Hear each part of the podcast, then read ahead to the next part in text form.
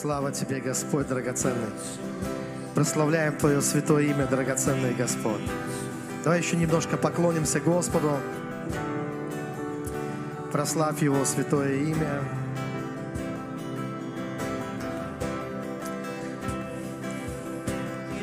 Есть за что Его благодарить, не правда ли? Будем благодарны Ему за все. Слава Тебе, Иисус, превозносим Тебя.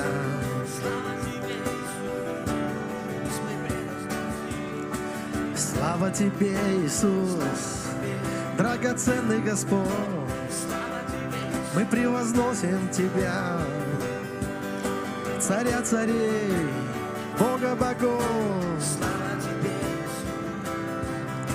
Слава Тебе, Господь, превозносим Тебя, имя Твое. Слава Тебе, Иисус, превозносит Тебя, душа моя. Славлю Тебя, Господь. Я славлю Тебя, Иисус, превозносит Тебя. Господь, я славлю Тебя, Господь. Слава Тебе, Иисус. Библия говорит, поднимите ворота верхи ваши, отворитесь двери вечные, и войдет Царь славы. Царь славы. Царь славы. И войдет Царь славы. Положи руку себе на сердце и исповедуй это в свою жизнь. И войдет Царь славы.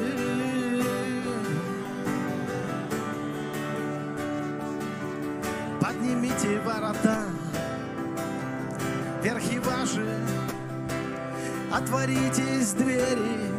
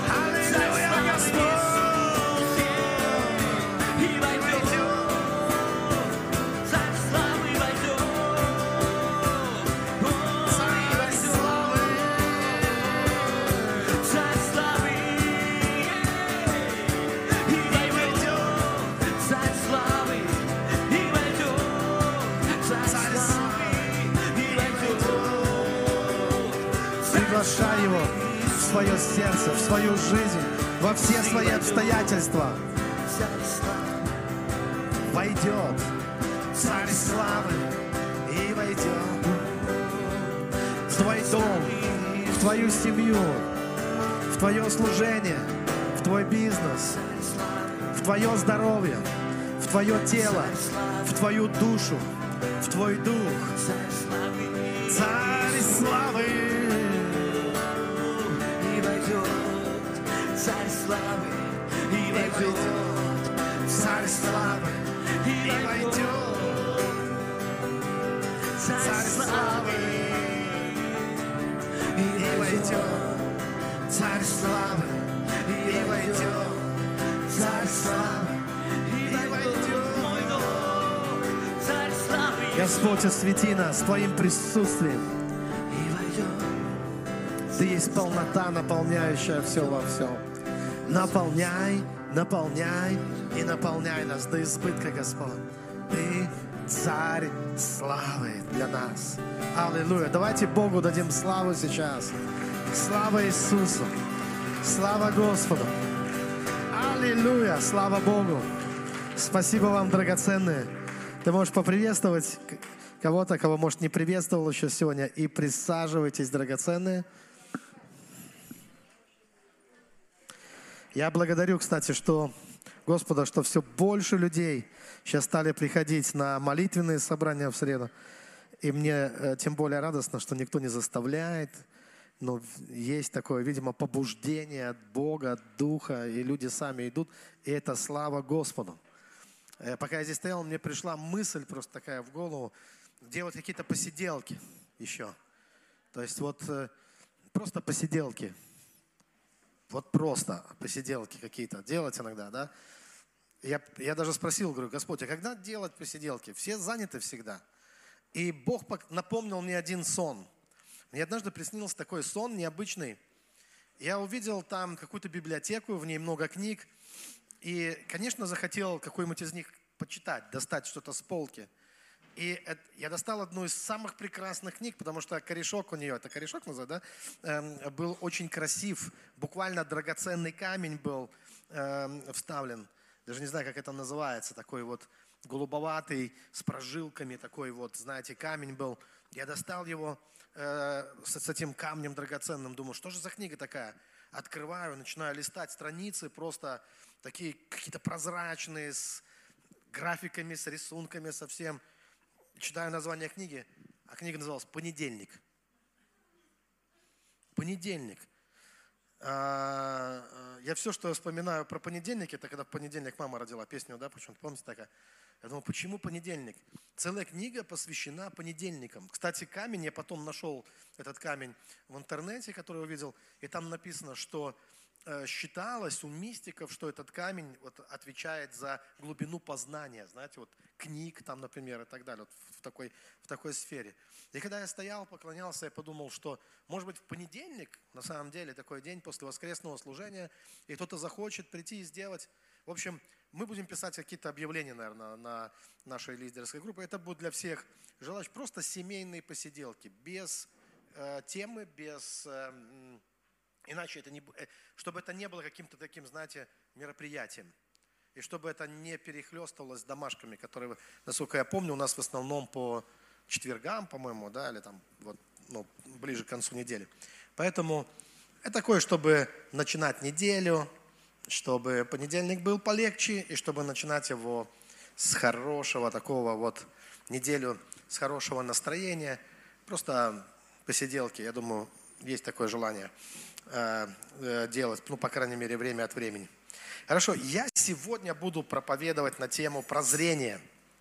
Прозрение. Вот Бог положил на сердце говорить о прозрении, потому что, думаю, это важная тема прозрения – и один из самых, одно из самых замечательных, или одни из самых замечательных чудес, которые совершал Христос, это то, что Он открывал слепым глаза.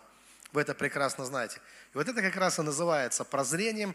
Я хочу начать э, с места Писания. Я, кстати, в начале я прочитаю много, сразу предупреждаю, э, мест из Библии, потому что это необходимо. Просто вот в начале, чтобы проложить путь, а потом уже объясню, на мой взгляд, важные, новые в том числе, очень новые и важные вещи, которые важны и лично для каждого из нас, и для всей церкви. То есть и в микро, и в макро масштабах во всем это имеет, имеет э, э, значение.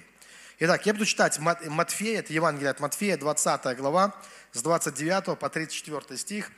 «И когда выходил, выходили они из Иерихона, имеется в виду Христос с учениками, за ним следовало множество народа. И вот двое слепых, сидевшие у дороги, услышав, что Иисус идет мимо, начали кричать, «Помилуй нас, Господи, Сын Давидов!» Народ же заставлял их молчать, но они еще громче стали кричать, «Помилуй нас, Господи, Сын Давидов!» Иисус, остановившись, подозвал их и сказал, «Чего вы хотите от меня?» Они говорили ему, «Господи, чтобы открылись глаза наши!» Иисус же, умилосердившись, прикоснулся к глазам, и тот час прозрели глаза их, и они пошли за ним. Вот такая история, история, одна из историй, замечательных историй чудес, которые совершал Христос. И когда помните, Иоанн Креститель посылал к нему своих учеников спросить, тот ли он. Он говорил, что хромые ходят, он слепые прозревают. И это действительно происходило э, вот, в земном служении Иисуса Христа. И, конечно, драгоценное, кроме физического исцеления, Иисус говорил о духовном прозрении. В конечном итоге именно это и было его целью. Послушайте меня внимательно. Именно это и было его целью, чтобы дать нам не только физическое, а духовное прозрение – и, и это важно, чтобы мы э, следили просто за мыслью. Вот смотрите, Лука 4,18. Помните, когда Иисус вошел в храм, вот начало служения Христа, такого публичного, о чем он там говорил? «Дух Господень на мне, ибо Он помазал меня благовествовать нищим и послал меня исцелять сокрушенных сердцем, проповедовать пленным освобождение, слепым прозрение, отпустить измученных на свободу». И еще более конкретно, это Иоанна, Евангелие от Иоанна, 9 глава, я буду читать с 39 стиха. Здесь сказано, «На суд пришел я в мир сей, чтобы невидящие видели, а видящие стали слепы». Услышав это, некоторые из фарисеев, бывших с ним, сказали ему, «Неужели и мы слепы?»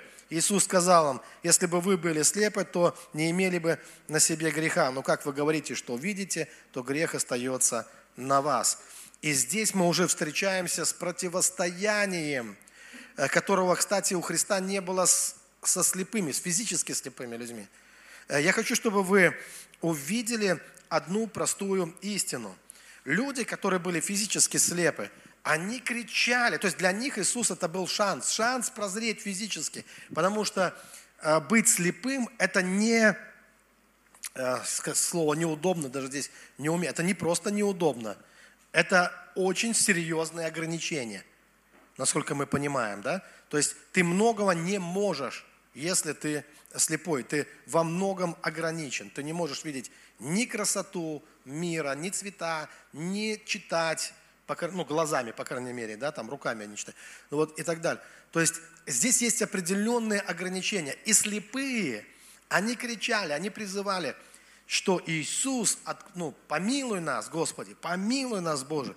Но когда мы говорим о людях, которые духовно слепы, э, вы встречаете хоть раз где-то в Евангелии, чтобы духовные слепцы кричали, помилуй нас, Иисус? Нет, напротив, мы видим сопротивление – то есть мы видим сопротивление. То есть считай, не назвал ли ты нас случайно слепыми? Не о нас ли ты говоришь такое, что мы слепы? Мы не слепы. Что ты хочешь сказать, Господь? То есть, понимаете, и вот здесь начинается уже представь. Ну что лучше, как вам кажется? Что лучше? Э, вот физическая слепота, это тоже нехорошо, не, не, не дай Бог. Но мне кажется, что человек может быть физически слеп, а духовно нет. Но духовно зрячим может быть. Но может быть человек иметь стопроцентное зрение, но быть абсолютно слепым в духовном плане. И на вечность отразится именно вот этот момент. Вы согласитесь? Не, не, проблема не в физической слепоте может оказаться, а именно э, духовная слепота может оказаться наиболее э, ну, печальным фактором, влияющим на судьбу, э, на, на всю жизнь и на судьбу человека. И вот что интересно, именно борьба за духовное исцеление, если так можно сказать, или стремление принести духовности, именно такая борьба, она встречает больше всего сопротивления, больше всего, э, больше всего непонимания. И у Христа мы можем найти даже несколько проповедей на эту тему, насколько этот вопрос, он был важен. И вот Евангелие от Матфея, 15 глава, одна из таких проповедей – она с 7 по 14 стих, здесь описано, вот, э, краткий конспект учеников, да, и здесь написано, лицемеры, хорошо пророчествовал о вас Исаия, говоря, приближаются ко мне люди сии устами своими и чтут меня языком, сердце же их далеко стоит от меня. Но тщетно чтут меня, уча учением, заповедям человеческим, и призывав народ, сказал, «Э, слушайте и разумейте, не то, что входит в уста, оскверняет человека, но то, что выходит из уст, оскверняет человека. Тогда ученики его, приступив, сказали, знаешь ли, что фарисеи, услышав слово сие, соблазнились? Он же сказал в ответ, всякое растение, которое не Отец мой Небесный насадил, искоренится, оставьте их, они слепые вожди слепых. А если слепой ведет слепого, то оба упадут в яму. То есть Иисус ставит диагноз, и Он говорит, слепые вожди слепых. И знаете, что здесь а, меня, например, лично трогает, цепляет? Э, что Иисус, который мог исцелить любую слепоту, в принципе, Он был свет мира, Он пришел для того, чтобы это сделать, Он должен сказать, оставьте их. Он не говорит здесь, приведите их ко мне. Он говорит, оставьте их, потому что он не может ничего с этим, э, с этим сделать, хотя он Бог. Он не может заставить их э, прозреть. Это их добровольное желание. А они, как вы понимаете, не кричат, Иисус, сын Давидов, помилуй нас. Они наоборот хотят сбросить. Помните, когда первый раз Иисус говорил о том, что Он пришел, чтобы слепые видели, Его повели сбрасывать э, с горы в тот день. Вот, его просто насколько это вызвало реакцию, насколько это вызвало гнев э, религиозных э, людей. И мы видим, что это было важной темой э, для Христа, о чем он говорит неоднократно, он говорит много раз, я приведу вам некоторые примеры. Еще одна проповедь Христа о, о слепоте духовной, она встречается в Евангелии от Матфея в 23 главе, этому посвящено много стихов, я не буду все перечитывать, я просто несколько цитат, несколько фраз. «Горе вам, вожди слепые». Это 16 стих. 17 стих. «Безумные и слепые». 19 стих. Это все 23 глава. «Безумные и слепые». Снова. Матфея 23 глава, 24 стих. «Вожди слепые, оцеживающие комара, а верблюда поглощающие». То есть Э, это часто, ну, заметили, что это часто то, что, ну, то выражение, которое Иисус часто употребляет. Слепые, слепые, слепые. Слепые вожди и так далее, так далее, так далее.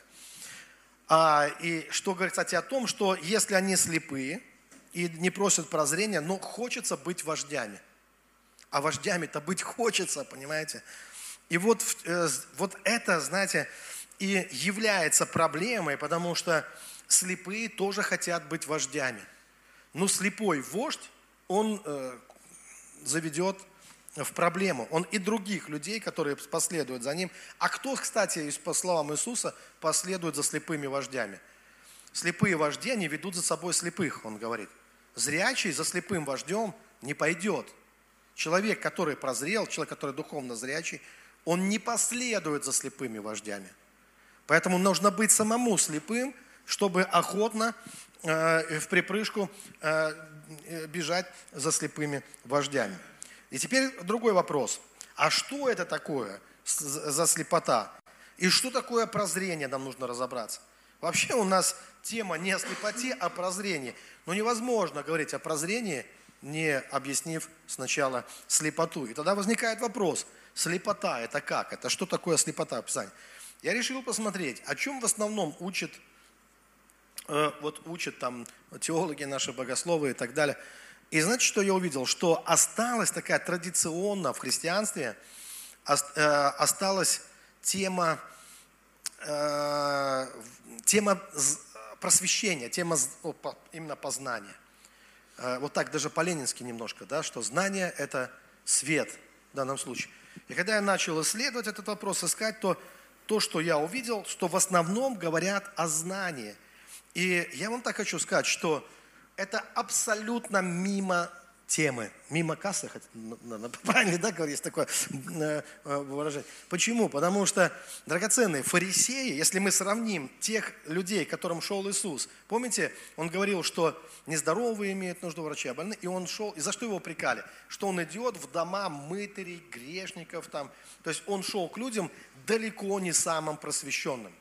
И в отношении к, этим, к этому, ко всему люду, к рыбацкому, или там ко всем этим, э, э, эм, э, в основном-то, вообще эта вся армия двигалась в Иерусалим из Галилеи, собственно говоря, из провинции провинции, из глухой провинции. Люди далеко не образованные. Да и потом, когда даже Иисус, Иисуса распяли, когда арестовывают учеников Иисуса, то было видно, что люди это не книжные.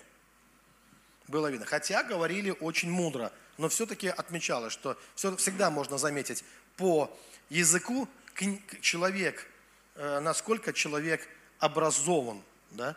не всегда мудрость и образованность а, а, совпадают, но, но знания у образованного человека, несомненно, знаний больше. Драгоценные, сразу хочу предупредить, я не выступаю никогда против знаний э, как таковых. И у меня есть определенная позиция в отношении знаний, и я считаю, что знаний много не бывает, и очень важно, чтобы мы узнавали все больше и больше. Но в концепции Слова Божьего, Нового Завета, или, так скажем, ну, то, о чем учит Христос, то мы должны все-таки понимать, что Он отдает приоритет вот, э, не знаниям в данном случае. Очень рада, для вас прямо коронные места, если хотите, даже вот здесь. Если желаете, конечно. Там, где вам удобно. Эм, смотрите, приоритет не знанием. А когда, смотрите, это фарисейский подход. Вот фарисеи, они как раз, в чем их преимущество было над, над армией Христа, над, над теми, кто, как они считали, кто следует за Христом. Те-то балбесы не понимают, что даже не, есть не, не надо э, немытыми руками, что, ну, понимаете, насколько, на, насколько нравы, насколько, ну, скажем так, невежество, да?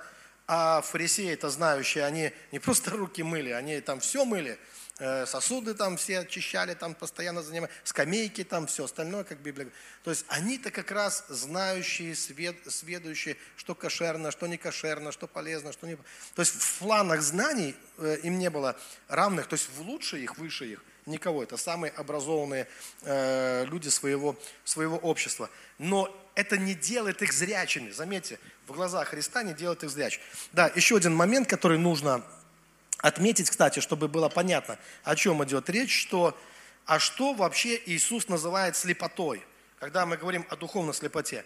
Э, и важно понимать, что когда Иисус говорит о слепоте, Он говорит о тьме. Э, что делает даже зрячего слепым, драгоцен? Тьма, не правда ли? Мы не можем видеть без источника света. Нет света, нет. Мне очень понравилось э, выражение одного, кого же это было выражение – а, якобы Баме, э, мистика, выражение. Он так говорит, такая красивая фраза, я применяю это э, в школе сверхъестественного. Он говорит, что как наш глаз может видеть до самого источника света, а он говорит о звездах и о солнце. Вы знаете, что мы видим благодаря звезде? Благодаря звездам вообще-то. Потому что Солнце – это же звезда, не правда ли? Как и другие звезды. И вот благодаря этой звезде мы можем видеть. Не было бы звезды, не было бы нашего зрения практически. И так как эта звезда дает нам зрение, то твое зрение, оно проникает до самой звезды. Ты можешь ее видеть, до ее света. Понимаете? Это понятный вопрос? И он говорит, ну наш внутренний человек, не физический, а внутренний наш человек, сотворен другой звездой, другим солнцем, который является Бог – и твое духовное зрение, оно должно проникать до самого Бога и видеть Его. Как твое физическое зрение видит солнце. Не может без этого быть духовного зрения. Поэтому, драгоценное, духовное зрение не в том, чтобы видеть проблему, потому что Бог это не проблема. Это не в том, чтобы, как я говорю, увидел червя, а садовника не заметил. Ну, как бы в саде, из самого сада. То есть мы иногда фокусируемся только на проблемах, которых всегда много. На, на червячках, на маленьких. Но зрение не черви дают нам зрение. Поймите, да? Не проблемы дают нам зрение. Пробле... Э, э, зрение нам дает Бог. Он дает нам зрение. Если мы говорим о духовном зрении, как физическое зрение, мы имеем благодаря э, физическому солнцу. Вот. И смотрите, Иисус вот что говорит, Иоанна 8 глава, 12 стих. «Я свет миру. Кто последует за мной, тот не будет ходить во тьме, но будет иметь свет жизни». То есть для Христа понятно, что люди не могут видеть без этого света. И Он сам является тем светом, который все показывает. У меня был вчера э, такой, как это называется, онлайн, а? вебинар такой, да, и мы хотели два часа, получилось два с половиной, и ощущение, что только мы на, не, на некоторые вопросы ответили, это по школе, сверх, э, по школе сверхъестественного. И там был один из таких вопросов, почему когда мы говорим, что Бог не меняется, что Бог не меняется, почему в Ветхом Завете Он один, в Новом Завете Он другой? Почему в Ветхом Завете ощущение, что Он злой, и вдруг подобрел? В Новом Завете вдруг Бог подобрел. И я должен был объяснить, что это не Бог изменился, это зрение наше изменилось. А вы знаете, что наше зрение, чтобы оно изменилось, оно не могло измениться иначе, как если бы Христос пришел. Э, и я объясняю, что отцы церкви драгоценные, вот это еще, это еще начало церкви, ее зарождение. Они в своих трудах писали, что Бог подобно, Бог Отец подобно разуму, а разум рождает мысли. И вот как мысли, они неотделимы от разума, и как разум познается через мысли, так Бог познается через Христа. Потому что Христос – это живая мысль Бога практически. Понимаете? Вы не можете познать, что в этом разуме, если вы не слышите тех мыслей, озвученных, которые этот разум выдает. И вот точно так же Христос – это Слово, которое стало плотью. Это мысли Бога, которые стали плотью. И важно было не что люди думают о Боге, а что, а какие мысли у Бога? Как иначе можно было познать мысли Бога, если эти мысли не придут к нам, не станут кровью и плотью? И не будут ходить вместе с нами. Вот Христос – это Слово, как сказано, которое стало кровью и плотью и обитало с нами полной благодати истин. Поэтому были мысли людей о Боге, и была мысль Бога, которая жила с нами и открыла нам истину, каким Он является на самом деле. Поэтому не Бог поменялся, а просто люди прозрели в отношении Бога. Вот что произошло. И их понимание Бога перешло на более высокий уровень, можно так сказать. И мы не можем познать Бога иначе, как через Его мысли, которые становятся нам доступны. А доступны они нам становятся через тот свет, который, которым является Христос. Это понятно? Он, почему он и говорит, я свет миру, кто последует за мной, тот не будет ходить во тьме. Хочется выдохнуть, да, Итак, Тьма – это не просто... А что такое тьма в данном случае? Итак, тьма делает слепым. Тьма лишает э, не только физического зрения, но есть духовная тьма, которая лишает человека духовного зрения, и тогда человек нуждается в прозрении. Но что такое духовная тьма? И я говорю, духовная тьма – это не просто какое-то невежество или какое-то незнание. Но когда мы действительно смотрим, чему учит Иисус – то мы видим, что это скорее форма бесчувственности и огрубления сердца. Вот что такое тьма. Чтобы было более понятно, мы прочитаем сначала из ну, священный текст. Матфея 13 глава, 14-15 стих. «И сбывается над ними пророчество Исаи, которое говорит, слухом услышите и не уразумеете, глазами смотреть будете и не увидите». То есть глаза есть, смотреть будете и не увидите. Почему? Ибо огрубело сердце людей сих, и ушами с трудом слышит, и глазами, и, и глаза свои сомкнули, да не увидят глазами, не услышат ушами, и не уразумеют сердцем, и не добротятся, чтобы я исцелил их. Вы помните, мы с самого начала говорили о том, что физические слепцы, они кричали, Иисус, сын Давидов, помилуй нас, и их глаза открывались. Но духовные слепцы, мы ни одного звука не услышали, кроме сопротивления – да, кроме, э, как это, ты называешь нас слепыми? Это мы, что ли, слепые, кричали фарисеи. Они готовы были убить за это. Но это и была основная проблема, духовная слепота.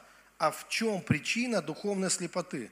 Это, то есть их, позна, их знания, скажем так, слово познание здесь э, чрезмерно, их знания, их религиозные знания, их религиозные убеждения не сделали этих людей, религиозных людей, зрячими. Почему? Потому что огрубело сердце.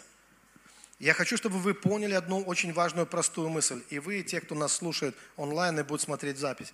Драгоцен, нет другого способа, как духовно прозреть, как изменения, которые, как позитивные изменения, которые могут произойти в сердце человека. Когда мы становимся искренними, любящими, когда лед в сердце тает. То есть свет это то, что приходит в наше сердце, прежде всего. Он говорит, огрубело сердце, и из-за этого уже не важно, сколько они знают, они все равно слепые. И, драгоценные, мы можем встретить людей, и ничего не будет удивительного, которые знают очень много, но тем не менее они слепы. Они все равно э, остаются слепыми при этом.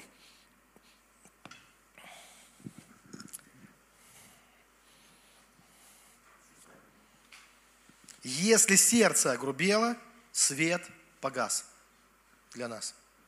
Наш внутренний свет погас. Если нет искренности, любви, тогда начинается что? Там, где не будет искренности, любви, свято место пусто не бывает. Что там будет? Будут манипуляции, давление, запугивание, желчность, эгоизм и так далее. невозможно зажечь свет духовного прозрения никаким другим способом, как только разбудив сердце человека. Как только пробудив его сердце. Чего не могут слепцы, духовные слепцы? Они не могут не устраивать гонений на других христиан, потому что для этого нужно быть зрячим. Слепцы не могут не извращать слово, не могут не соблазниться. Помните, там все время соблазнялись об Иисусе. Кстати, это интересный момент такой. Мне кажется, что, э, знаете, со слепцами бесполезно спорить даже. Э, люди, которые были слепы, они прозрели, которые следовали за Христом, они видели, они смотрели на Христа, видели свет – а несложно, кстати, его увидеть.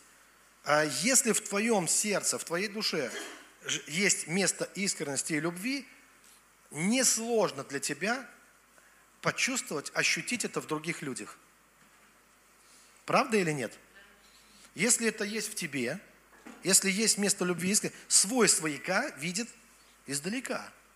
Как только ты увидишь другого человека, вот эту живую, вот эту вибрирующую его искру, вот эту искренность, ты ощутишь, она живет в тебе, она живет в нем, и ты скажешь, мы с тобой братья, мы с тобой сестры. Я чувствую это в тебе, эту искренность. То же самое любовь, не, не правда ли? А если этот свет в тебе погас, если, ну, не в тебе, в каком-то человеке, скажем так, если этот свет гаснет, что ты начинаешь видеть других? Ты этого не видишь просто – ты, тогда человек, у которого нету этого самого, этой искренности, он, не, он просто ему в голову, он ни за что не поверит, что вы делаете это искренне. Либо вам платят, либо что-то еще, а, но что ты это делаешь просто по любви, или что ты действительно такой. И вы знаете, есть, к сожалению, драгоценно надо признать, что есть огромное количество христиан, которые проповедуют мастерски, хорошо, профессионально, но, если быть откровенным, это форма разводника, вообще-то, но других людей. Они это делают так, как умеют, профессионально. Но почему они потом воюют с таким же подобным себе, кому-то, который тоже проповедует что-то? Потому что они ни за что не поверят, что он это делает искренне. Они думают, что по тем же мотивам, что они сами. То есть наверняка есть там какая-то гадость. То есть наверняка его сердце черное, наверняка у него там э, тоже какие-то амбиции и так далее. То есть поймите, что духовная слепота, если ты сам, если, а как она приходит? Помните, я, это надо не терять эту мысль, что если в твоем, твое сердце уснуло, если э, свет ушел, и нет там настоящей искренней любви, то тогда э, оно становится подозрительным по отношению ко всем э, другим людям. В христианстве вообще есть одна очень важная тема, о которой я хочу, ну, э, я хочу говорить. Но я чуть позже, сейчас э, думаю, чтобы не торопиться и не бежать впереди поезда, я хочу привести просто пример. Вот э, взять какой-то пример духовной слепоты и показать, что такое прозрение, и показать, что такое слепота. Вот э, в одно время в Россию пришло, я это помню, и может вы кто-то знаете об этом, помните, э, пришла такая волна отцовства – прямо такая вот ну, пришла на постсоветское пространство. Почему у нас эта волна, она имела значение? Потому что постсоветское пространство – это пространство безотцовщина здесь всегда. То есть мы все соглашались э, дружно, что у нас безотцовщина, что в основном люди отцов своих, ну ничего от отцов не видели, собственно говоря – когда я пророчествую людям, мне просят рассказать ангелов там и какие-то вещи, то один из частых диагнозов, когда ты смотришь на ангелов поколения людей, ты смотришь на человека и говоришь, о, маму вижу, папу не вижу. А папа либо ушел очень рано, э, свалил куда-то, либо папа не принимал никакого участия вообще в жизни. И он не виден. Просто как будто а, ангелов отца не стоит за сыном или за дочерью. А это так важно, чтобы ангелы отца ходили с его детьми и, и защищали их. Потому что есть такие, а, если у тебя есть ангелы, они могут ходить с твоими детьми. Чтобы небесы ходили твои с твоими детьми. Кстати, что тоже может быть. А ангелы. Поймите, потому от нашей э, духовной жизни очень многое зависит. Определенные привязанности следующих поколений, ну и многое-многое. Предрасположенности и все остальное. Так вот, вот это так как у нас такая была тотальная безотцовщина – и отцов, отцов было мало или мало себя проявляли отцы, или проявляли не так, как отцы себя, да, то вот эта проповедь, а проповедей было много, и проповеди были трогательные до слез об отцах, о папочке. Как вы можете, э, пробовать изучать, как вы можете Бога воспринимать как отца, если у вас нет хорошего, правильного портрета отца. И об этом было много. Но знаете, кто первые воспользовались проповедями об отцах? Я вам скажу, люди, которые строят свои царства, манипуляторы и так далее. Точно, отцов у них не хватает. Отцов у нас не хватает. А, а что такое отец? У нас часто в представлении было. Это кнут и пряник. Причем кнут больше, чем пряник. Потому что пряник это мама. Ну, больше, как бы, знаете. Отцов у нас не хватает. И началось такое контроль и манипуляции вообще. Понимаете? И все. И начали появляться. Знаете, что интересно со временем? Э, стало не больше отцов, а стало больше детей. Понимаете, цель была не в том, чтобы сделать больше детей из христиан, а чтобы появилось больше отцов вообще-то. Но, как всегда, хотели как лучше, вернее, знаете, а получилось как всегда. И появились не отцы, а появились просто дети, зависимые от э, тех, кого они называют отцами. А те, кого называют отцами, они почему-то все как один на тещу похожи. Причем не на самую добрую тещу. Понимаете? Так подожди, либо папа, либо теща. Либо мама, либо теща. Кстати, к мамам духовным это тоже относится. И поймите, что когда мы говорим, тема отцов действительно является важной, но прежде чем пускаться вот в это духовное, скажем так, отцовство, материнство и так далее, нам действительно самим нужно пережить исцеление и понять, а что же это такое на самом деле. И знаете, что я вам хочу сказать? Никакое учение здесь не поможет. Давайте там напишем э, портрет папы, портрет мамы. Вот как, мама это как, по каким, в какие критерии должна вписаться истинная мама? Э, это цветок какой? скажем так, цветы-то разные бывают, от кактусов до, там, знаете, до ромашек там, и все остальное, и до розочек. Это, э, папа это какой? Послушайте, э, здесь нет необходимости в учении на самом деле. Почему? Потому что дело в том, что мама и папа, вот ощущение, что такое мама и папа, оно вложено в нас Богом от нашего рождения. И любой ребенок знает, что такое мама – и любой ребенок знает, что такое папа, без всякого учения. Никто его этому не учил. Но даже если папа деспот, даже если папа э, ведет себя как гестапо, если даже папа алкоголик или что-то такое, но именно потому ты с этим внутренне не соглашаешься, потому что у тебя есть внутреннее свидетельство, каким должен быть папа. Ты это чувствуешь внутри. Ты не знаешь как, но знаешь. Так или нет? Вот точно так же, ты не знаешь как, но ты живешь. Ты ощущаешь жизнь в себе. Это один из самых сложных вопросов, на который мне никто никогда не ответил. А я говорю, самый простой вопрос. Вы мне о Боге рассказываете. Вы, говорю, вы мне расскажите, как вы чувствуете жизнь в себе? Жизнь, быть живым – это что? И люди начинают там Декарта вспоминать, там я мыслю, если, то есть всякую фигню, извините за выражение. Я говорю, тебе нужен Декарт, чтобы сказал, что ты живешь. Ты скажи мне, ты как это чувствуешь? Рот открывается, человек не знает, что сказать что живой чувствую, а как не знаю. Очень трудно что-то сказать. Потому что как только начнешь говорить, точно сразу что-то лишнее скажешь. Да? Сразу что-то наболтаешь лишнего, какой-то неправды. Поэтому просто чувствуй и наслаждайся. Ты живой. И вот точно так же ты внутри ощущаешь, что такое мама. И если мама не мама, например, отычерница, там, зауч, там, не знаю, прокурорша дома или кто-то еще, ты с этим внутренне соглашаешься, и ты говоришь, мама, дай мне маму. И у прокурорши есть тоже чувство, что такое мама, которое она в себе гасит тоже. То есть поймите, что это то, это учение, которое нам дает сам Бог. И самые важные вещи. Бог нас не лишил этого. Он вложил это в нас. Просто нам нужно научиться это слышать самих себе. И проявлять это в своей жизни. То, что является мамой, то, что является папой. И я вам хочу сказать, что во всем этом есть одно доминирующее понятие. Это любовь. Разве не так? И если нам нужен портрет папы из Библии, то Иисус нам его дал, когда Он рассказал нам притчу о блудном сыне. Вот папа. Он не вычеркнул своего сына из контакта. Так или нет? Он его не проклял. Он его ждал.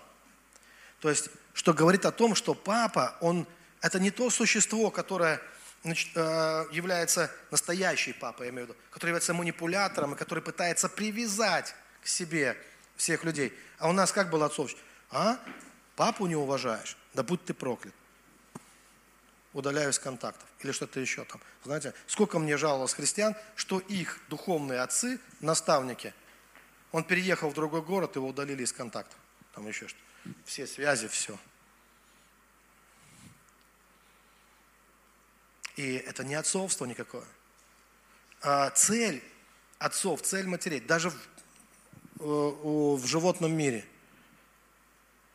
Любящий орел, скажем так, или орлица, они, да, они будут тебе там, не знаю, там приносить пищу в рот ложить, но однажды клювиком тебя из гнезда вытолкнут, чтобы ты тоже стал папой или мамой кому-то потом, чтобы поставить тебя на крыло, чтобы ты научился летать, научился думать своей башкой, научился жить самостоятельной жизнью, чтобы ты сам мог надеяться на Бога. Ловить эти потоки Духа Святого, парить высоко. В этом цель. А у нас, знаете, как оно начало все? То есть вечные дети, вечные отцы, как психолог и пациент, которые в друг друге нуждаются. Надо кого-то лечить, кто-то должен быть больной, и кто-то должен его постоянно лечить. Драгоценный, вот это никакое не отцовство, никакое не материнство. Поэтому, драгоценный, настоящее отцовство. Сначала нужно понять, что такое. Вот я для чего это говорю? Чтобы мы поняли разницу между слепотой и прозрением. Потому что слепота, она, почему слепота? Потому что когда нету любви, вот этого чувства любви внутри настоящего, ну кстати говоря, как нет любви? Многие скажут, многие контролеры скажут, как нет любви? Контролер самый любящий на свете человек. Он тебя до смерти зацелует. Ты побежишь, он догонит и все равно до смерти тебя. Он задушит тебя своей любовью. Послушайте, не об этой любви идет речь. Настоящая любовь, она тебя не душит. Это не удушливое чувство настоящее. Кто-то понимает? Настоящая любовь не, не, для того, чтобы так не достанься же ты никому. Что нужно убрать из наших чувств, чтобы была настоящая любовь? Драгоценные, есть здесь такая одна важная вещь. Дело в том, что есть что-то, что приносит страдания человеку. Само, то есть человек сам страдает и других мучает.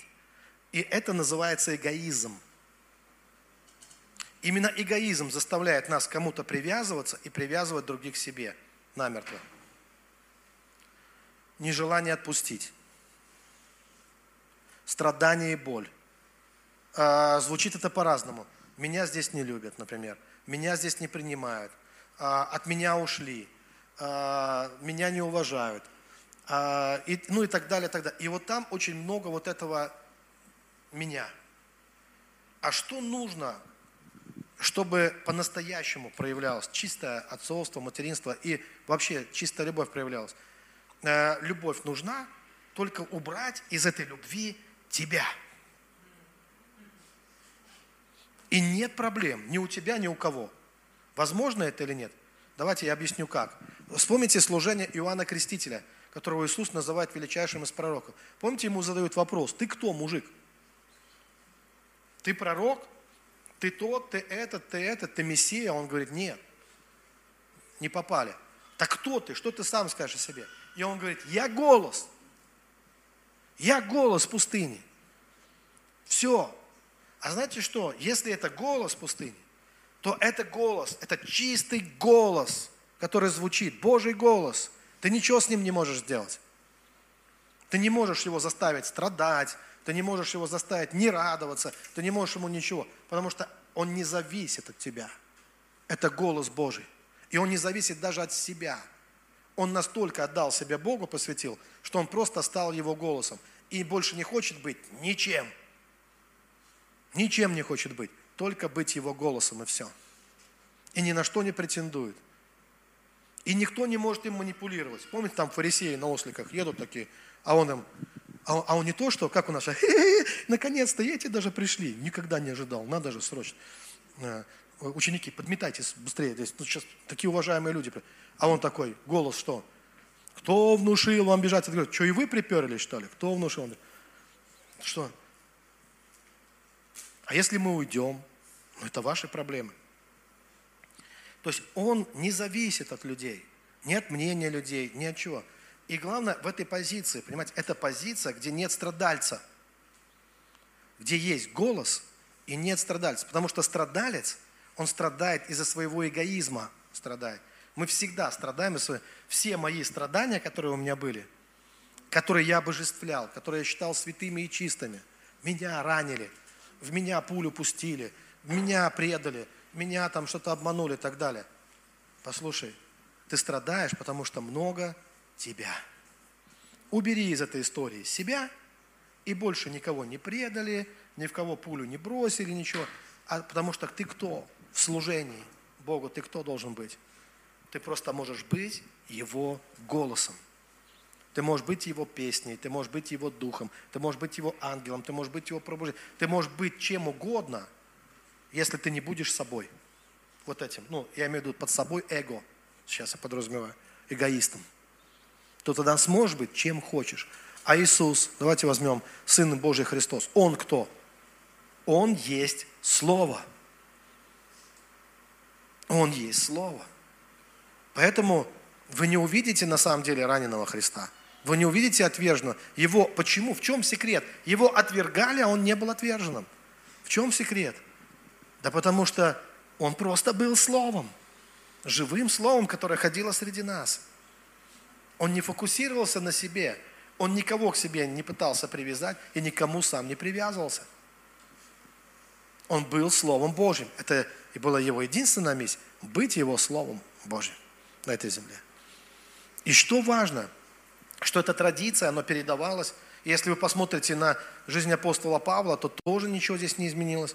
И одна из основных концепций апостола Павла – это отвергнуть себя – Отвергнуть. То есть надо устранить себя, надо убрать себя из служения. Нужно убрать себя. Потому что если ты этого не делаешь, то ты начнешь все привязывать к себе. И все должно вращаться вокруг тебя. И опять заработает вот это все фигня, только ты и я, да и ты фигня, только я в конечном итоге. То есть, то есть все начнет вращаться мы вокруг, не вокруг Бога, а вокруг себя. И тогда люди начинают строить свои царства, они начинают манипулировать. И тогда их любовь, она заражена вирусом коронавирусом. Начинает корона на, на голове расти. То есть как я? И тогда будут требования, выпрашивания любви, выпрашивания уважения. Кому? К себе. Как личности, как тому-то, как тому-то. Но намного легче жить. Знаете, что я вам скажу? Вообще это свобода великая. Жить без бремени себя. Переска, перестать вот драматизировать жизнь и освободиться вот от этого. Вообще это же было благо на самом деле. Когда Бог говорит, принесите себя через Павла, помните, в жертву святую, живую для разумного служения вашего. Когда ты избавляешься от себя, у тебя нет проблем. Ты просто становишься как дух, как ангел, как Божье помазание. Вот и все. И, и главное, что нет страдания в твоей жизни. Нет, вот уходит вот этот элемент страдания – Потому что каждый раз, когда что-то внутри запищало, э, что-то э, завизжало, захрюкало, заизвивалось, там, не знаю, каждый раз, если прислушаться, а что это такое? Это же всегда так. Меня не заметили. Меня, надо же какая трагедия, тебя не заметили. Меня не заметили, меня не почтили, со мной не поздоровались, меня не пустили, э, меня не пригласили, там, страдания, заметьте, сплошное страдание, сплошная боль. Потому что вот это есть в нас. Потому что мы хотим поставить себя центром. где-то свое эго. А зачем оно нам вообще? Как, какая от него польза? Оно даже в общении с человеком мешает. Потому что когда я общаюсь с человеком, чем больше меня, тем меньше его. И этот человек, он не может раскрыться. И он, и он либо перестает общаться, либо он должен сказать, эй, подвинься, может ты свое я немножко втянуть в себя. Вы понимаете? Даже в общении, в коммуникациях. Мы вынуждены, если мы благоразумные люди, мы вынуждены свое «я», мы многое знаем, мы можем умничать без конца, но мы вынуждены свое «я» придержать, чтобы пустить другого человека в свою жизнь, чтобы дать ему место. Иначе всем с нами будет нехорошо, какими бы мы умными не были. А, поэтому вот чтобы этот внутренний свет не погас, вот это и есть любовь. То есть любовь, она соединяет все. И любовь, она, какая она? Она точно такая, как она описана в 13 главе 1 Коринфянам 13 глава. Помните, там где сказано, любовь не ищет своего, там и так далее. Вот, вот она такая любовь. То есть она не, не пытается манипулировать людьми. Я также хочу сказать, что э, так как я являюсь пастором в провинции, и так как это онлайн-служение, у нас появилась возможность онлайн, то я могу сейчас прямо выступить.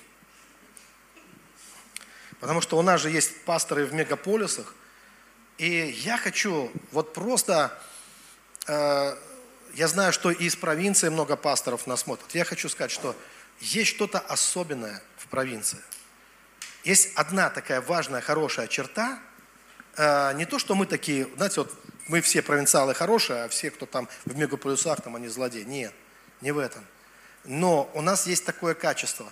Люди, которые живут в провинции, церкви, которые существуют в провинции, мы постоянно должны людей, у нас люди едут на работы, на учебу, куда? В мегаполисы различные.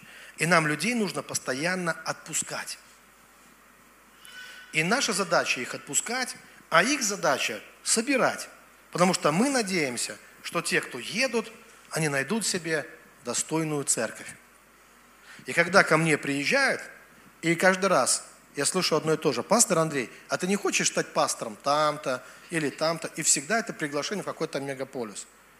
Только я хочу сказать пасторам из мегаполисов, ну станьте нормальными отцами для тех людей. Потому что, но, знаете, что интересно? А почему люди, в чем э, плач, в чем проблема людей, которые зовут? Она в том, что очень часто пасторы в мегаполисе, они настолько увлеклись вот этим привлечением, что они начинают их привязывать. То есть мы их отвязываем, получается, да, потому что, ну, а у нас и выхода-то нет. Все равно люди поедут. Есть миграция населения, люди жмутся к мегаполюсам, где есть зарплаты, где есть, можно получить образование, и мы их отпускаем. Но когда человек попадает туда, а его там начинают привязывать, начинают манипулировать. И здесь вопрос вот в чем. Вот я, у меня просто есть ну, откровение. Вот многие же молятся, пасторы, о пробуждениях в своих церквях. Я сейчас обращаюсь, даже не к вам, может быть, драгоценное, но и вам это полезно. А вот к тем, кто мечтают в мегаполисах о пробуждениях, вот пасторы, вы молитесь, вы хотите, чтобы пробуждение пришло. А вы попробуйте такой эксперимент сделать в церкви. Вот приходило вам хоть однажды в голову вообще спросить у людей, которые в вашей церкви, а с какого города они приехали? Вот, я думаю, сюрприз был бы. И вдруг, когда кто-то навязывает себе, другим людям, в отцов, вдруг выяснилось, что до вас у них были отцы. И физически были родители, христиане у них, и церкви, которые они уже посещали, они уже были. А я говорю, это даже, знаете, вот это одна из живых историй, ну, не знаю, имели я право на это, согрешу, нет, пускай Господь простит – когда человек к нам приезжает, ну, девушка, которая выросла в нашей церкви, говорит, давай помолимся с нами. Она говорит, нет, не запретили. Подождите, мы отпускаем людей, чтобы они помолились с вами. Ну, я не говорю про всех пасторов, конечно, там, что все такие отмороженные. Разные бывают, есть замечательные пасторы. Но потом его настолько пытаются привязать вот этими манипуляциями, что все, забудь про свою дыру, там, забудь про свою провинцию, забудь там про все такое. То есть забудь про своих отцов, забудь все. Можно ли на этом построить какое-то доброе движение вообще? На неуважении? Мне кажется, что настоящее пробуждение, оно начинается с простых вещей. Когда однажды какой-то пастор пойдет в свою церковь и скажет, ребята, а вы вообще откуда здесь взялись? А как вы стали христианами? А кто в вас вообще сеял, вкладывал? А что это были за люди? И тогда вы вдруг узнаете, кто герои. Потому что у нас складывается впечатление, что все герои живут в мегаполюсах. И вы не знаете, просто обращаясь к этим драгоценным, уважаемым пасторам, часто просто не подозреваете о тех настоящих героях, которые живут в провинции. Хотя могли бы, если бы захотели, жить в мегаполисах. Но они добровольно остались в провинции, чтобы кто-то был хорошим пастором в провинции, чтобы кто-то служил в провинции. И не для того мы отпускаем людей, там люди едут, ну, а мы не держим людей, мы благословляем людей, чтобы они ехали, чтобы они потом страдали там, э, рассказывали, что они стали жертвой какого-то манипулятора там или чего-то, что их там привязали, прокляли потом или еще что-то такое, если они, ну, если а, им одна церковь не устала, они в другую. Поэтому, драгоценные, все начинается с уважения, с любви и уважения, с искренности. А когда Э, пасторы, которые мне... Это нормально. Я не говорю, что... Я понимаю, что в мегаполюсах, где огромная миграция, не нужно спасать людей. Туда и так спасенных с провинции приедет э, хоть отбавляй. Ну, что практически не нужно заниматься евангелизацией. Это нормально. Но это не означает, что не нужно уважать тех, кто, э, тех, кто трудится. Вот я имею в виду, вот где-то в провинциях и так далее. Что надо относиться к этому как вот Э, к мрачному прошлому там людей или что-то такое. И также верующим мне хочется сказать. Потому что я видел две категории веры. Вот есть такие, например, как мой брат. И он не стесняется нигде, что он приехал с провинции. Да, он уже больше живет э, в мегаполисе, чем в провинции. Но э, его родина, скажем так, славится тем, что все знают, откуда он в конечном итоге. И это важно, когда человек, это становится основой успешного служения, когда человек ну, не плюет, не пренебрегает вот в то, что, в ту землю, которая его, его родила, откуда он вышел.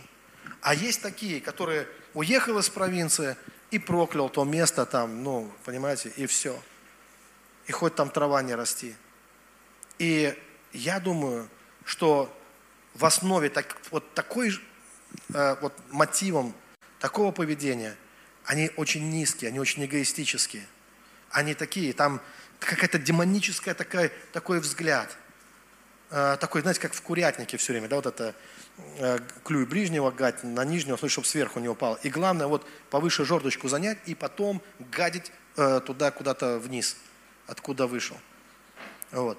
Поэтому очень важно, и я знаю, что куда бы жизнь меня не повела, для меня всегда, ну я никуда не собираюсь в церкви, говорят, то сейчас скажет, пастор, ты куда там или что-то.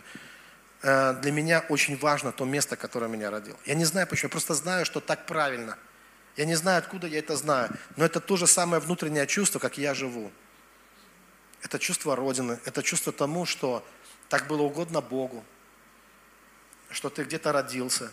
И это место, оно может быть священным для тебя. Это тоже святыня. У нас проблема не в том, что много святынь, а в том, что ничего святого не остается. В этом проблема. А очень важно, мне кажется, чтобы дети, они помнили о своих родителях, чтобы они уважали то место, которое их родил, чтобы они славили его везде. И это очень хорошо. Стань ты хоть президентом, но чтобы ты однажды сказал, я приехал из глубинки, и это место, оно, оно для меня имеет ценность. Оно свято для меня. Живи где хочешь, живи там, где, куда Бог тебя призовет. Но помни, откуда ты пришел. Такая земля тебя родила. И мы знаем, что Иисус из Галилеи, и это неплохо. Люди смеялись над Галилеей, считали Галилея, ничего доброго не придет из Галилеи. А он этим гордился, что он из Галилеи. И он говорил, что эта земля, Галилея, она увидит свет великий. Люди, живущие во тьме, они увидят свет. И он дорожил этим. Наоборот. Эти люди были ему дороги. Поэтому очень важно, это и для лидеров, и для просто для, э, для прихожан. Потому что есть духовные законы, мы их никак не обойдем.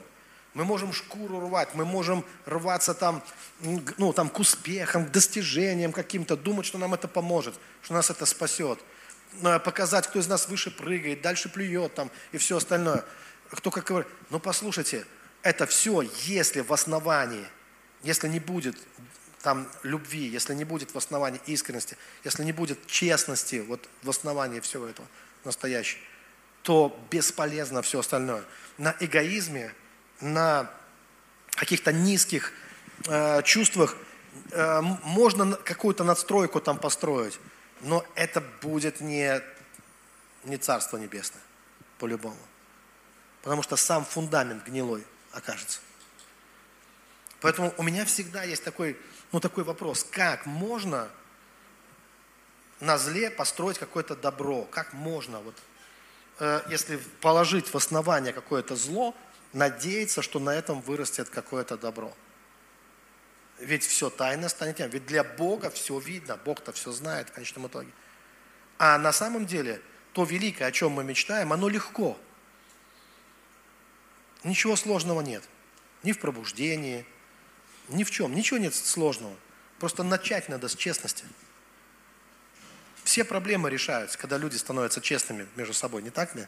Или к самому себе, например, когда люди становятся честными.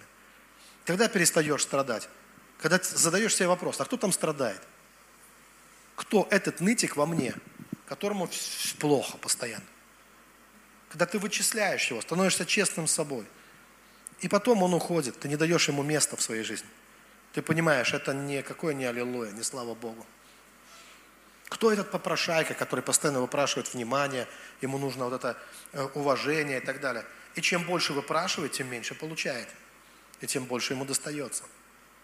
Но как только ты освобождаешься от этого, становясь честным с собой, то жизнь налаживается. Ты получаешь и любовь, и уважение, и все остальное. Оно приходит. Это и есть то, о чем говорил Христос. Ищите прежде всего Царство Небесное и правда Его. И все остальное, оно приложится вам. Аллилуйя, слава Господу, слава Тебе, Иисус, драгоценный. И э, я думаю так, что хорошо было бы жить в соответствии с тем, о чем, во что мы верим, э, с тем, о чем вот это стало для меня э, крайне важным. Полностью соотносить свою жизнь с тем, что я учу, с тем, что я проповедую другим. А почему бы не перестать скрывать своих ошибок? У нас есть так много, тоже скажу, э, ну, стерильных таких служителей. Ошибаются все, кроме них. Они непререкаемые авторитеты. У них полно страхов, что кто-то что-то узнает. А в моей жизни не так, например. Э, я понял, что надо быть честным. И когда ты не скрываешь своих ошибок, ты ничего не теряешь. Ты только приобретаешь вместе с этим. Потому что только искренность может стать причиной изменений в твоей жизни, э, позитивных каких-то изменений. Ты увидел, ты э, осознал, и ты меняешь э, свою позицию в отношении чего-то.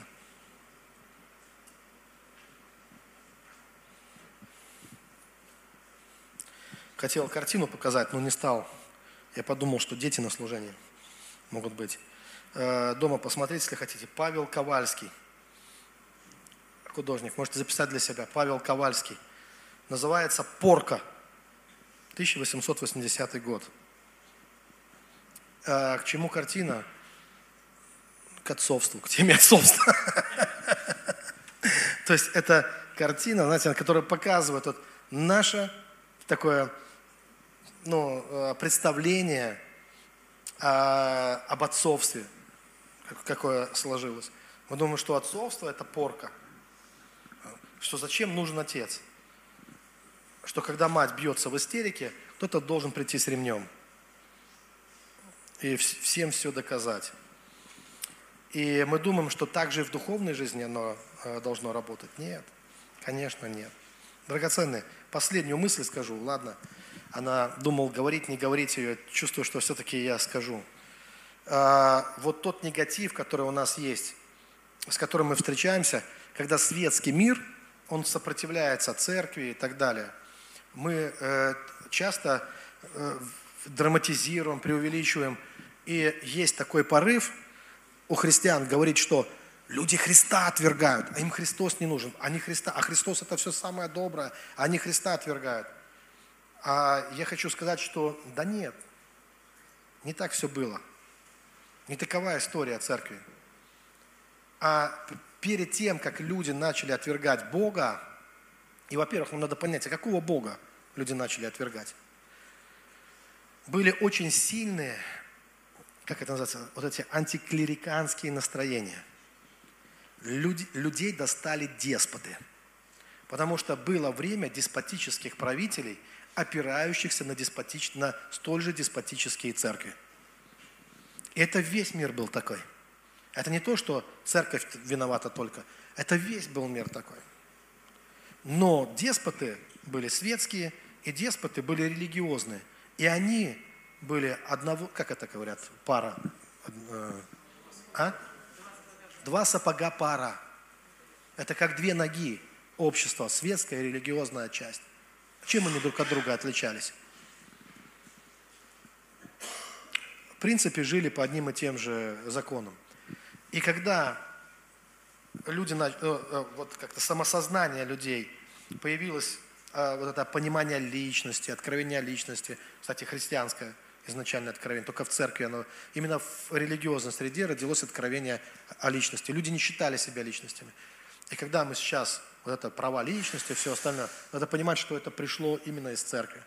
Но это же принесло такой взгляд, как на светскую власть, так и на религиозную. Именно как, а, ну, хватит нас чморить. Вот в таком вот, а, осозна... То есть люди начали осознать, осознавать себя личность. А, может быть, мы стадо, но не баранов. Ну, примерно вот так вот люди начали говорить. Это ничего не про политику, драгоценные. Я просто говорю, потому что у нас в церкви своей политики хватает. И вот, э, и вот это все такое пошло. И Соответственно, первый шаг был против этого, а второй шаг, потому что то портрет Бога, который э, давался людям, он такой же деспот, как и та власть, которая себя э, навязывает. И поэтому вот эта борьба и вот это безбожие, вот это все, оно было не против любви, а против диктатур, против манипуляций, против принуждения против вот этих вещей. Но манипуляторы, они вместо того, чтобы признать, что они манипуляторы, они кричат, вы Бога отвергаете, вы Христа не любите, там у вас ничего святого нет и так далее. Да нет. Хочется сказать, это у вас ничего святого нет. Поймите, что э, либо церковь, она должна все-таки увидеть настоящего любящего Отца – о котором рассказывает Иисус, и которого Он являет. Он говорит, кто видел меня, тот видел Отца Небесного. Либо она пойдет э, в свое гетто какое-то туда. Его э, в конечном итоге жизнь его оттеснит в какие-то свои э, такие сектантские гетто, где они там друг друга будут постоянно чморить. И выяснять, кто из них э, кому подотчетен, кто из них старший, кто из них кого должен клевать сильнее. Э, это, где человек не может быть личностью, где каждый его шаг он должен докладывать там своим э, наставникам, отцам, э, которые полностью его контролируют, и он за все там, он ничего не может. Но невозможно расти, если ты ничего не можешь делать самостоятельно. Как это можно? Если ребенок он пытается взять ложку, а ты, говорит, не трогай. Если ребенок пытается взять игрушку, а ты ему говоришь, давай я за тебя. Если ребенок пытается встать на ноги и говорит, я тебя понесу. Он не станет, он не сможет окрепнуть, стать.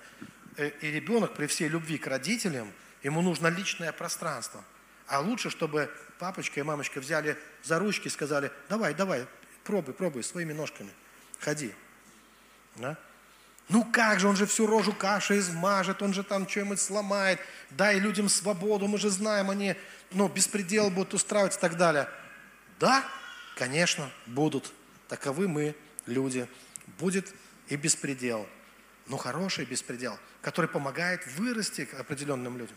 Некоторые никогда не вырастут. Они навсегда останутся отморозками. Но зато другие вырастут. Но в той системе, где нет свободы совершенно, никто никогда не вырастет. И такие системы живут, пока живет лидер. И умирают вместе с ним. И некому никогда заменить. Дорогие, настало время, когда мы должны расти сами. Когда мы должны научиться думать своей головой, ходить своими ногами, любить своим собственным сердцем и познавать истину, так как она тебе открывается. И учителем твоим должен быть Бог. И само помазание должно тебя учить. А роль наставников – помочь тебе на этом пути. Должно быть так. Ни контроль, ни манипуляция, ни теща, да? а настоящее отцовство и настоящее материнство. Господи, открой наши очи, открой наши духовные, помилуй нас и открой наши духовные глаза. Потому что хотим мы того или не хотим, но, но все равно что-то меняется в этом мире. И люди устали от таких пап, ну, которые играют в пап, э, которые больше похожи на римских пап каких-то, чем на... Я сейчас ну, э, не против там, как бы да, я в негативном смысле, в негативном контексте есть такое. Вот. А когда, знаете, это одного папу спросили, они же христиане, мочите всех, Господь разберется, кто из них христиане, кто не Вот в этом смысле. Не таких пап. Да? Когда люди играют в какую-то, э, не знаю, в председателей колхозов больше, или в тещ, там какие-то вещи, и думают, что вот это отцовство, э, что если отцовство или материнство, оно становится удушливым, для кого-то удушливым слишком, значит вы залезли не туда, куда-то. Просто людям нужна свобода. Вы знаете, что если помочь бабочке э, вылезти из кокона, она никогда не будет летать. Она должна сама проделать этот путь наверх. А мы просто в трепете ожидаем и благословляем. Аминь. Давайте мы встанем и мы помолимся. Драгоценный Господь, слава Тебе. Мы благословляем Твое э, святое имя. Благослови э, провинции наши. Нас очень много провинций. Надо на карту посмотреть, просто некоторым людям посмотреть, сколько у нас на самом деле провинции. У нас есть много мегаполисов в нашей э, любимой великой Родины. Господь, благослови пасторов, служителей, наставников, отцов, матерей. Благослови, Господь, каждого человека, каждого брата, каждого сестру, Господь, благослови. И открой наши духовные глаза, чтобы мы не оказались слепыми вождями слепцов, чтобы мы понимали, что Ты действительно вкладываешь в нас э, и чему мы должны соответствовать вот в этой жизни. Аллилуйя. Слава Тебе, Господь. Слава Тебе, Господь. Пускай проявится настоящее духовное отцовство, настоящее духовное материнство без эгоизма, без э, нарциссизма, без вот этого самолюбования, без всего. Пускай придет настоящее, искреннее, живое. То, как Ты это являешь нам, то, как Ты показываешь нам это в Иисусе Христе. Мы благодарим Тебя, Господь, что Иисус – это наш свет. Свет, который все, пока, которому мы следуем. И, как Он сказал, кто последует за мной, тот будет ходить во свете. Чтобы мы следовали этому образу Отца, который мы видим в Иисусе Христе. Избавь, Господь, наш общество, наш мир от этих манипуляций, от этих навязываний себя, от этого диктаторского Э, шлейф, оттянущийся из поколения в поколение.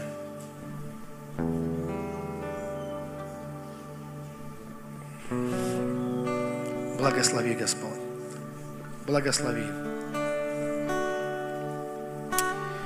Пускай наши глаза духовные, они будут открыты, чтобы церковь, она сияла, чтобы церковь была светом миру, и чтобы нам не потерять свой внутренний свет в наших сердцах, чтобы нам не ослепнуть. И тогда наши дети будут благословлены. И дети, которых Ты дал нам, и наши духовные дети, они будут благословлены. Мы нуждаемся в настоящем отцовстве, но больше всего мы нуждаемся, прежде всего мы нуждаемся в наших открытых духовных глазах. У меня был период в жизни, я вам скажу, когда было модно и надо было обязательно выбрать себе отца. Я пытался себе какого-то духовного авторитета назначить отцом, пока не понял, что им дела нет для меня, этим авторитетом. Вообще-то. И я понял, что на эту роль могут только те претендовать, кто, кому я действительно не безразличен. Кому не все равно будет.